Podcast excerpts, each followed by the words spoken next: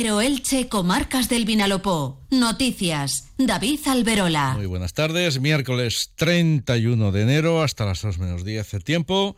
Para lo más destacado de la información general en Elche, Comarcas del Vinalopó, hoy con protagonismo en portada informativa para el área de urbanismo. Comenzamos.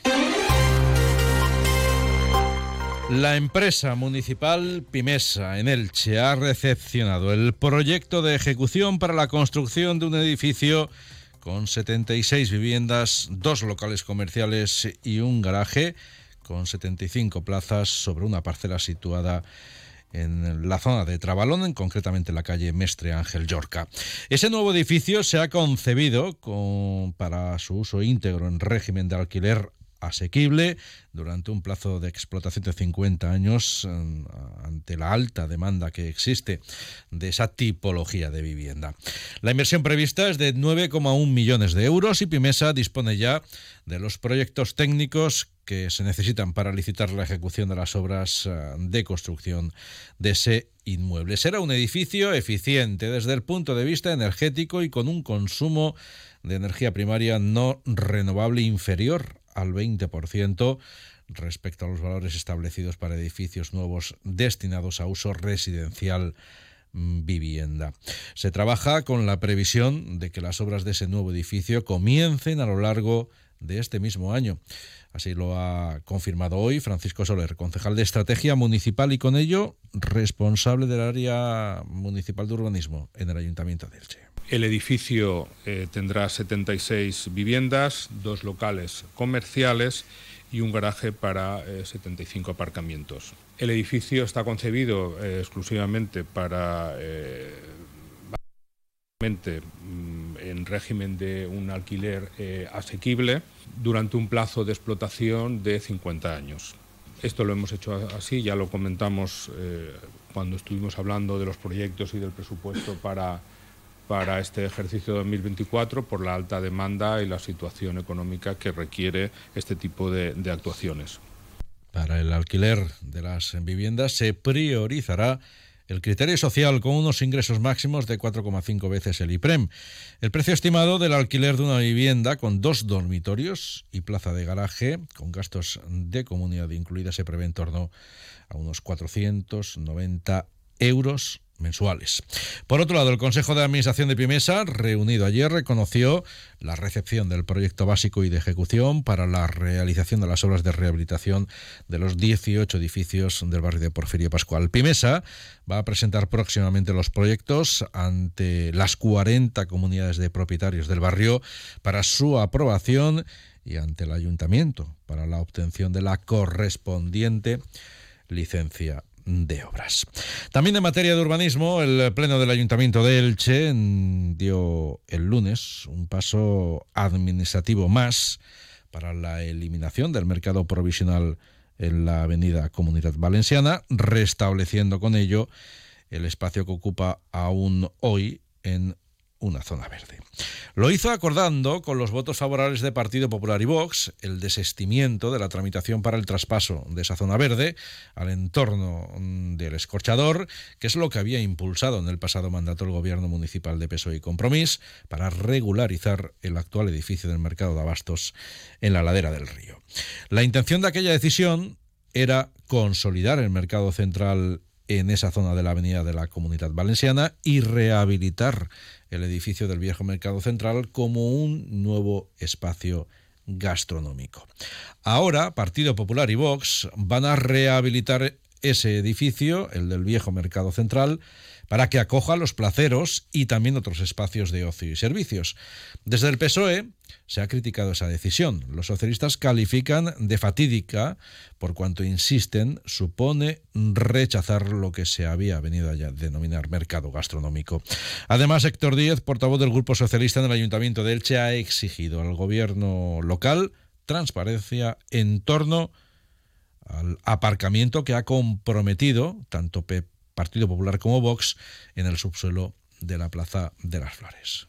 Si tiene tan claro el señor Ruz que se puede hacer un aparcamiento en la Plaza de las Flores, en primer lugar, ¿por qué se contesta al Partido Socialista que no se está trabajando en ningún aparcamiento? ni hay ningún trámite ni ningún expediente relativo a un aparcamiento en la Plaza de las Flores. A nosotros, la experiencia de gobierno, el sentido común, nos lleva a pensar que si tan claro tienen que se puede hacer un aparcamiento, ¿por qué no se trabajan paralelos los dos proyectos? Sería muy beneficioso para Elche. ¿Por qué? Porque por un lado ganaríamos tiempo. Si rehabilitamos el mercado y al mismo tiempo trabajamos en el aparcamiento, llegaremos antes al final del camino y de esta historia interminable. Héctor Díez ha recordado que el actual jefe del área de patrimonio emitió en febrero del año 2018, cuando entonces era jefe de sección de patrimonio del ayuntamiento, un informe en el que hablaba de incidencia potencialmente negativa sobre el núcleo histórico, la construcción de ese parking en el subsuelo del mm, nuevo mercado central y su afección, también se refería a ella en ese informe, al Misteri Más asuntos. La portavoz del Grupo Municipal de Compromís per Esther Díez, ha instado hoy al equipo de gobierno a agilizar los trámites para la puesta en marcha de la ampliación de Elche Parque Empresarial, ya que según ha recalcado, el desarrollo urbanístico de ese sector es clave para la economía, en una economía productiva en el municipio. Esther Díez. Esta ampliación urbanística, recordamos, es clave para seguir haciendo de ELS un referente económico y también es una oportunidad para impulsar la ecoinnovación y la economía verde que además generan empleo de calidad. Caminar hacia esa economía sostenible y justa es el único camino posible para nuestra ciudad en el siglo XXI y por eso desde Compromís queremos que sea una prioridad para este gobierno municipal. Y la policía local de Elche ha detenido a tres hombres que fueron sorprendidos en una finca en la pedanía de la Marina, en cuyo interior había una plantación con más de 900 plantas de marihuana. La voz de alarma la dio un vecino de la zona tras eh, detectar falta de intensidad en el suministro eléctrico de esa área una falta de intensidad que en el tiempo estaba coincidiendo con la llegada a esa zona de unos nuevos vecinos. Tras el aviso de ese residente en la zona, una dotación de la policía local se desplazó al lugar y sus agentes percibieron rápidamente un fuerte olor a marihuana, escuchando también ruido de extractores que provenían de la finca a la que se refería el denunciante. Cuando los policías se desplazaron eh, por el perímetro de la finca para comprobar si había alguien, de la vivienda salió un hombre que dijo que iba a acceder nuevamente al interior de la misma para recoger las llaves y abrir la puerta del verjado. Tras hacerlo, tras acceder de manera apresurada a la vivienda, los agentes comprobaron que cuatro personas salían de la casa a la carrera, tratando de huir. Tres de ellos pudieron ser interceptados y detenidos cuando pretendían saltar el vallado, mientras que un cuarto logró huir por una zona de pinada. Uno de los detenidos se identificó como el propietario de la vivienda y confesó que en el interior de la misma, repartidas en cinco habitaciones, había más de 920 plantas de marihuana en estado en distintos estados de floración. Los arrestados fueron detenidos y trasladados al cuartel de la Guardia Civil de Santa Pola. Hola, ¿estás ahí? Despierta. Este invierno practica en Cable World el Intel ahorro. Ahorra de verdad de manera inteligente. Tres meses gratis y tus gigas por dos. Sí, despierta. Tres primeros meses gratis y tus gigas por dos. Ven ya a Cable World.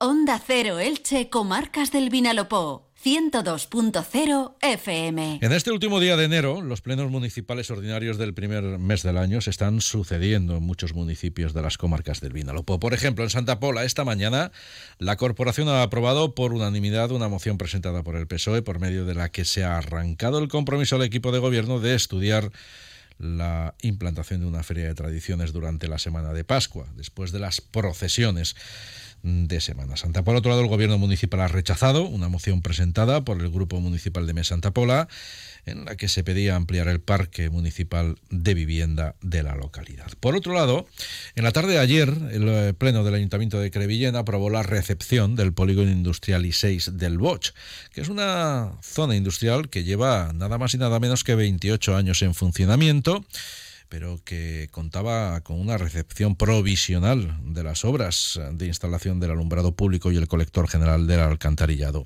Ahora, aludiendo a la figura de recepción tácita, se ha acordado ese trámite para que normaliza por completo, tanto desde el punto de vista normativo como administrativo y urbanístico, ese polígono que presenta una ocupación de en torno al 80%. También hoy en Viar tiene lugar eh, en el ayuntamiento el pleno municipal de este mes de enero en el que el equipo de gobierno del Partido Popular plantea y aprobará la suspensión temporal de la concesión de licencias para las actividades relacionadas con la implantación de instalaciones de energías renovables.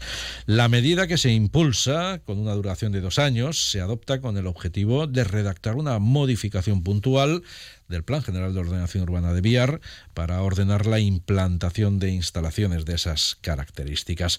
La suspensión afecta tanto a plantas solares como a parques eólicos y a las líneas de evacuación que incluyan la conexión con la red de transporte o de distribución. En Petrer, el pleno del ayuntamiento de este mes de enero está convocado para mañana. El Grupo Socialista lleva a esa sesión una moción en la que se rechaza las modificaciones de la ley del juego que ha planteado en Les Corts Partido Popular y Vox y que, según subrayan los socialistas, permitirán que las casas de apuestas se sitúen al lado de centros educativos. Fernando Portillo es portavoz del Grupo Socialista en el Ayuntamiento de Petrer. Eh, no solamente eh, por parte del nuevo gobierno del Partido Popular y de Vox se han derogado esas distancias que existían respecto a la instalación de casas de apuesta, sino que además se ha hecho de una manera un poco oscura y creo que poco gratificante, como ha sido a través de una enmienda a la ley de acompañamiento de los presupuestos generales de la Generalitat. Que también en Petrer, el concejal de urbanismo, David Morcillo, ha destacado hoy el interés que ha comenzado a despertar el desarrollo urbanístico de la conocida como zona de Lubi. Ha dicho que el departamento que dirige ha recibido en las últimas semanas eh, en torno a 50 demandas de información sobre las viviendas que allí se prevé construir. El edil ha advertido, eso sí, que por la etapa inicial del desarrollo en, eh, la que se encuentra el sector, esas viviendas aún no han sido proyectadas y por tanto dice, no se pueden comprar. Eh, ahora mismo estamos en la fase de, urbanización, es decir, crear las calles y todos los servicios que necesita la zona de Lubi y cuando acabe esa urbanización, que, esperemos que sea a, finales de año, pues ya eh, eh, tendremos a, los promotores que construirán esas viviendas y luego, por supuesto, después de esa construcción se podrán vender. Por tanto, aún nos queda un, tiempo ¿no? para poder ver esas viviendas, para poder comprarlas. Pero más allá de ahí, la, nos quedamos con ese gran interés que está teniendo la gente por querer vivir o por ya hacerse una idea de querer vivir a medio o largo plazo en, la nueva zona que estamos construyendo. De nuevo en Elche, la Fundación El Chacoge ha reforzado su vocación formativa, impulsando el desarrollo de dos cursos avalados por el Labora. Una veintena de personas participan en los mismos, se desarrollan en el Rincón de las Culturas del barrio de Carrús. Se trata del curso Gestión de llamadas de teleasistencia y operaciones auxiliares de servicios administrativos. Trini Urban es coordinadora del Chacoge. Estos cursos tienen como objetivo mejorar la empleabilidad de las personas que participan en estas acciones formativas y de esta manera eh, suponen una herramienta básica para su inserción en el mercado de trabajo. Y un último apunte para destacar que en el, el Ayuntamiento ha anunciado el inicio de la, la, próxima semana de las horas de remodelación de la Plaza Joan Miró y que en Villena la localidad ha dejado atrás un año 2023 en el que ha vivido un récord de visitas a su oficina de turismo. Ha registrado un 17% más que en el año 2022. ¿Qué buscas en tu vida? ¿Quieres independizarte y empezar de nuevo? Busques lo que busques. Ve a Inmobiliaria Medina. Sí, porque en Medina tienen la casa que buscas para llevar la vida que quieres. Ciudad, campo, playa. Y para que no te agobies, se encargan de todos los trámites. La casa de tu nueva vida está en Inmobiliaria Medina. Y en inmomedina.com.